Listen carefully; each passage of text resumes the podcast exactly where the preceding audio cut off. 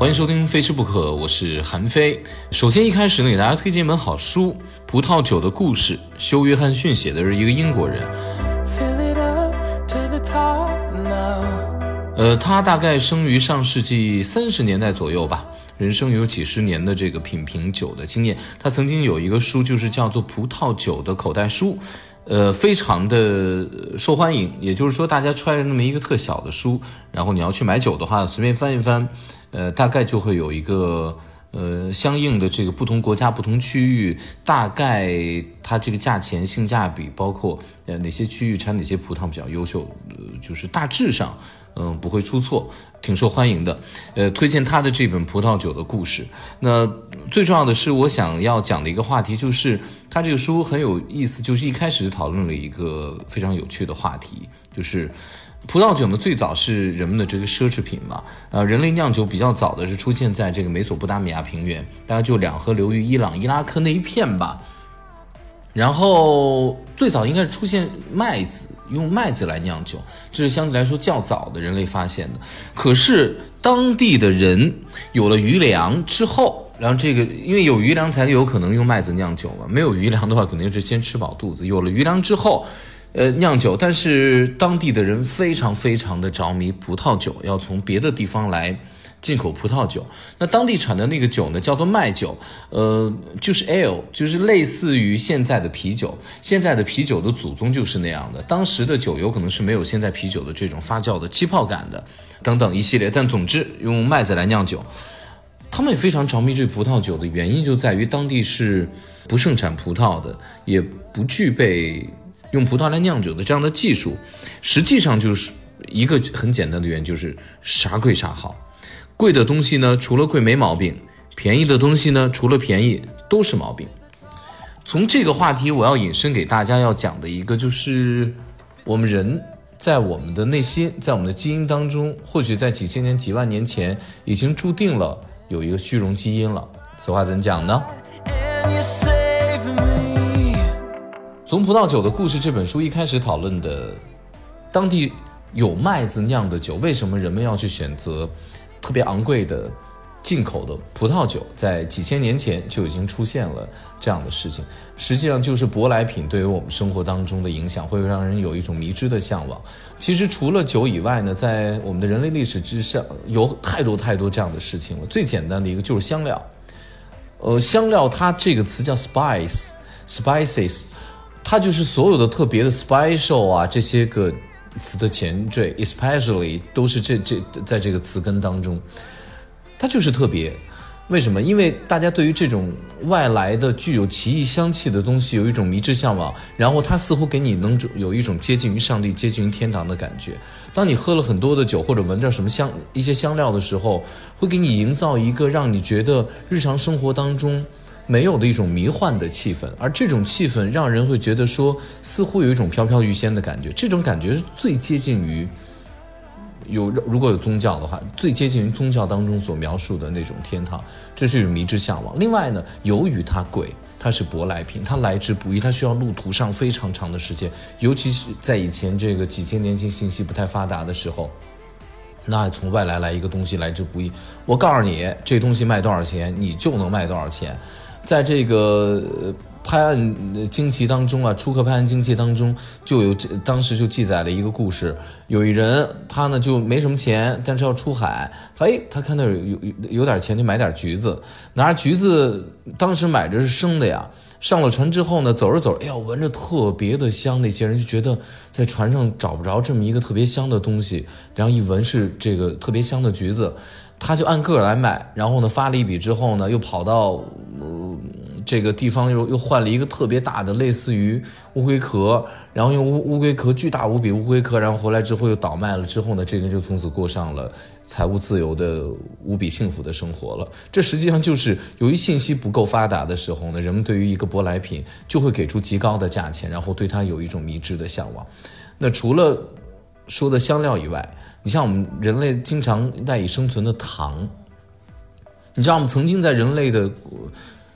很长的一段时间，如果你控制了糖，你相当于就控制了整个大的经济命脉，甚至于西敏寺有一本书叫做《田与权力》嘛，它讲的实际上糖有的时候已经变成了一种权力和地位的象征了。另外，奇异的东西谁都会向往。曾经热带的这个菠萝第一次到英国的时候，在英国的皇家的植物园把它种植出来之后，英国的国王请了各种人过来，然后呢也请了法国国王过来说：“来，你看这个菠萝啊，长得这个特别像皇冠，然后这一刀我来切，什么意思？也就是说，这个特别奇异的东西来到我们这之后呢，被我们英国人所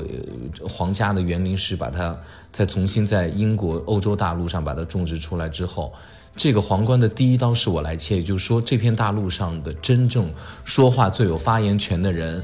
是我，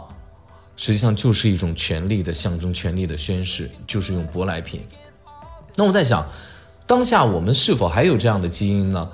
过去在几千年当中，人类有虚荣的基因，有对舶来品的一种迷之的向往。当下是这样，我相信未来的几千年可能也不会变。比如说，我们对进口产品的一种。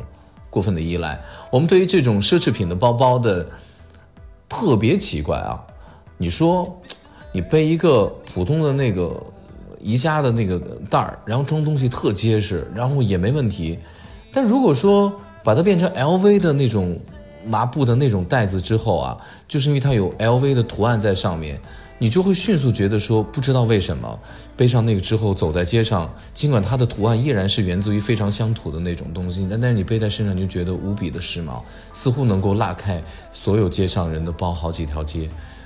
那我虚荣这事儿怪我，还是怪祖宗呢？我觉得这事儿啊，还真的能怪祖宗。为什么？我们把这个时间啊，要倒回到很久很久以前。所有的人都是狩猎社会啊，我们人是智人嘛，然后我们就游走啊，然后呢跟所有的野兽一样，然后呢就，嗯，狩猎什么的。我们开始站起来走路了，觉得也挺好的。突然有一天呢，有人说：“去他妈的，走路多累，我不想走了啊！你今天饱一顿饿一顿的多烦呐，不走了。”说我就要在这众多的这个食物当中，我就要挑选某一个，然后呢。哎，这个野麦子挺好吃的，我们能不能把它种下来试试一下？就发现，依据自然的规律，它掉在地上，来年会重新再生长嘛。然后呢，就从这个麦子当中发现，哎，有一个里面长了三个，然后突然间有一个变成四个，把四个这个优良基因拿下来，然后变成五个，变成六个，变成若干个，就变成我们现在的这个一个麦子上面有好多的这个麦穗。就是现在这个状态，我认为它其实就是一个原始的、自然的转基因的一个过程。它的基因一直在改变，我们选取优秀的基因，然后再继续培养它，让它过来。突然有人就不走了，不走了之后呢，就开始种麦子。好了，口粮解决了，那你得离水近一点吧？OK，我们要住在河边，河来了有可能会发洪水，所以呢。你不得不选一个地势相对较高的地方，然后同时离水源又不是很远，还要防止洪水过后引起的一切灾难，比如说瘟疫。我们人开始需要找一些药来医我们的身体。完蛋了，你这些个粮食是不是还得施肥呀？施肥到那对不起，谁的肥？人的肥是不够的，要天然肥料嘛，人的便便不够。那牛啊、羊啊这些就要从野生的状态被人驯化成家养的。那这些东西你要怎么样驯化它呢？当然你要把它的野性给它关起来，就必须给它建一个围墙，猪圈也好，羊圈也好，牛棚也罢，把它们框起来。框起来之后，为了不被别的野兽所袭击，它们它们需要有一个坚固的圈。那人呢？人也没有洞穴可以住了，你必须得相对离河床近一点的话，那一定就是相对平原地带能够种植麦子嘛。好了，人就必须得给自己盖一个棚，然后呢，过起这样的居居的生活。刚开始有一家有一层房子的时候，可能有一家变成两个房子了。当这些人，然后呢，因为自然灾荒，可能这家这个部落的一些人有一年是丰收的，有的人是没有这个粮食的。那好，那就出现了这种贫富差距。贫出现贫富差距之后，就出现了类似。地主这样的人出现地主之后呢，村里面一定会出现一个类似于这样头领的人，他可能没有太多的呃劳动，但是呢，他永远是符合二八理论，他占有百分之二十人的这个劳动力，然后呢，享受着百分之八十人的这个辛苦的这个成果。包括我今天在看这个电影，呃，叫《超脱》，是美国的一个电影，非常赞。他讲的也另外一名字叫《人间失格》，我认为是台湾的翻译啊。它里面就有一个学校的医生，在有一个同学拿着所有都是 F F F F F F，然后都是不及格的单子给他说我不想读书了要怎么样的时候，那个老师就直接就冲他吼说：“我每天就看着你们。”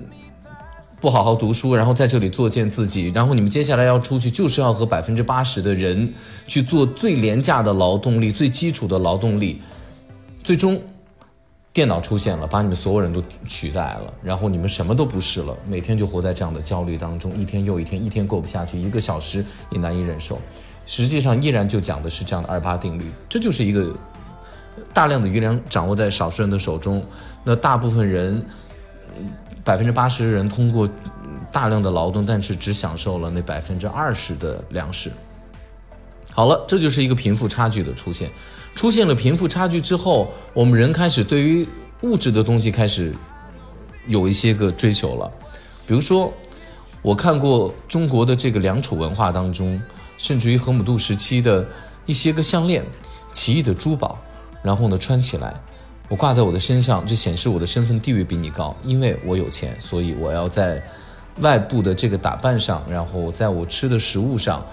给你一种奇特的一种表现和体现。所以就是人的这个虚荣心就开始逐渐的这样出现了。我觉得要怪就得怪我们祖宗第一个决定说我们不要去狩猎文文明了，我们放弃它，我们要进入农牧文明，就进入正式人类化开。和之前所有的野生动物一样的这种游走的游牧文化，然后我们决定用农牧文明了。当下呢，也有一些民族还是游牧的，在中国的历史、世界历史当中，包括我们的这个蒙古啊，包括这个金人啊、辽金文化，他们都是游牧的契丹人。但实际上，呃，越往近代走，越往我们历史近代走，即便是保留着当下的，还有一种游牧的文化，但是实际上他们已经都不太纯粹了，因为它已经被大量的现代社会的这种定居方式。进行了大量的影响，包括你看金代的时候，嗯，他们也也也喜欢瓷器。一旦一个民族文化当中出现了瓷器当生活用具的话，那证明他们一定程度上要定居。为什么？因为你要游走的话，是瓷器非常容易碎，大概就是这样一个特别简单的道理。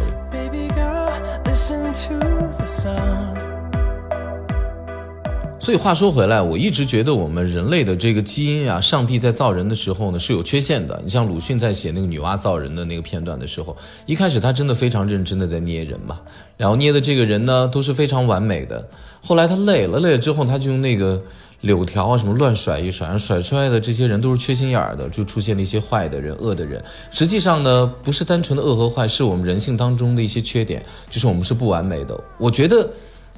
呃，这样的虚荣的这种基因在我们身体当中，呃，它就是人类的一个天生的不完美的样子吧。《千与千寻》那个电影当中，就是把这种特别贪吃的、吃喝无度的、没有办法自律的、自制的人，然后呢，在另外一个世界当中，好像都变成了猪，变成了一种让人觉得特别可怕的动物。那实际上，我们当下维持着我们人的这样一个样子，当我们吃喝无度、不自律的时候。我觉得我们的那种跟那种最原始的动物性区别不是很大，这我有时候就在反思这个问题。当下我们在吃西餐的时候觉得很优雅啊，嗯，法餐、意大利餐都是那种分离的非常非常小的。那曾几何时，在欧洲人的餐桌上，最富贵的人讲究我一天要吃多少个鸡蛋，我一天能吃多少个肘子。我们今天宴会的时候必须吃一整头猪。这样的文化曾经也是人类富裕的一个象征，但是后来当人类共同富裕之后，这些个虚荣的人发现，哎，所有的人都可以跟我一样吃成这样的时候，他们决定说好，那我就要把我的餐桌变得精致了。一直在变，但是不变的就是我们人无论在吃、在喝、在穿、在生活的方方面面，对于虚荣的一种追求的基因。好了，感谢各位收听《非吃不可》，我是韩飞。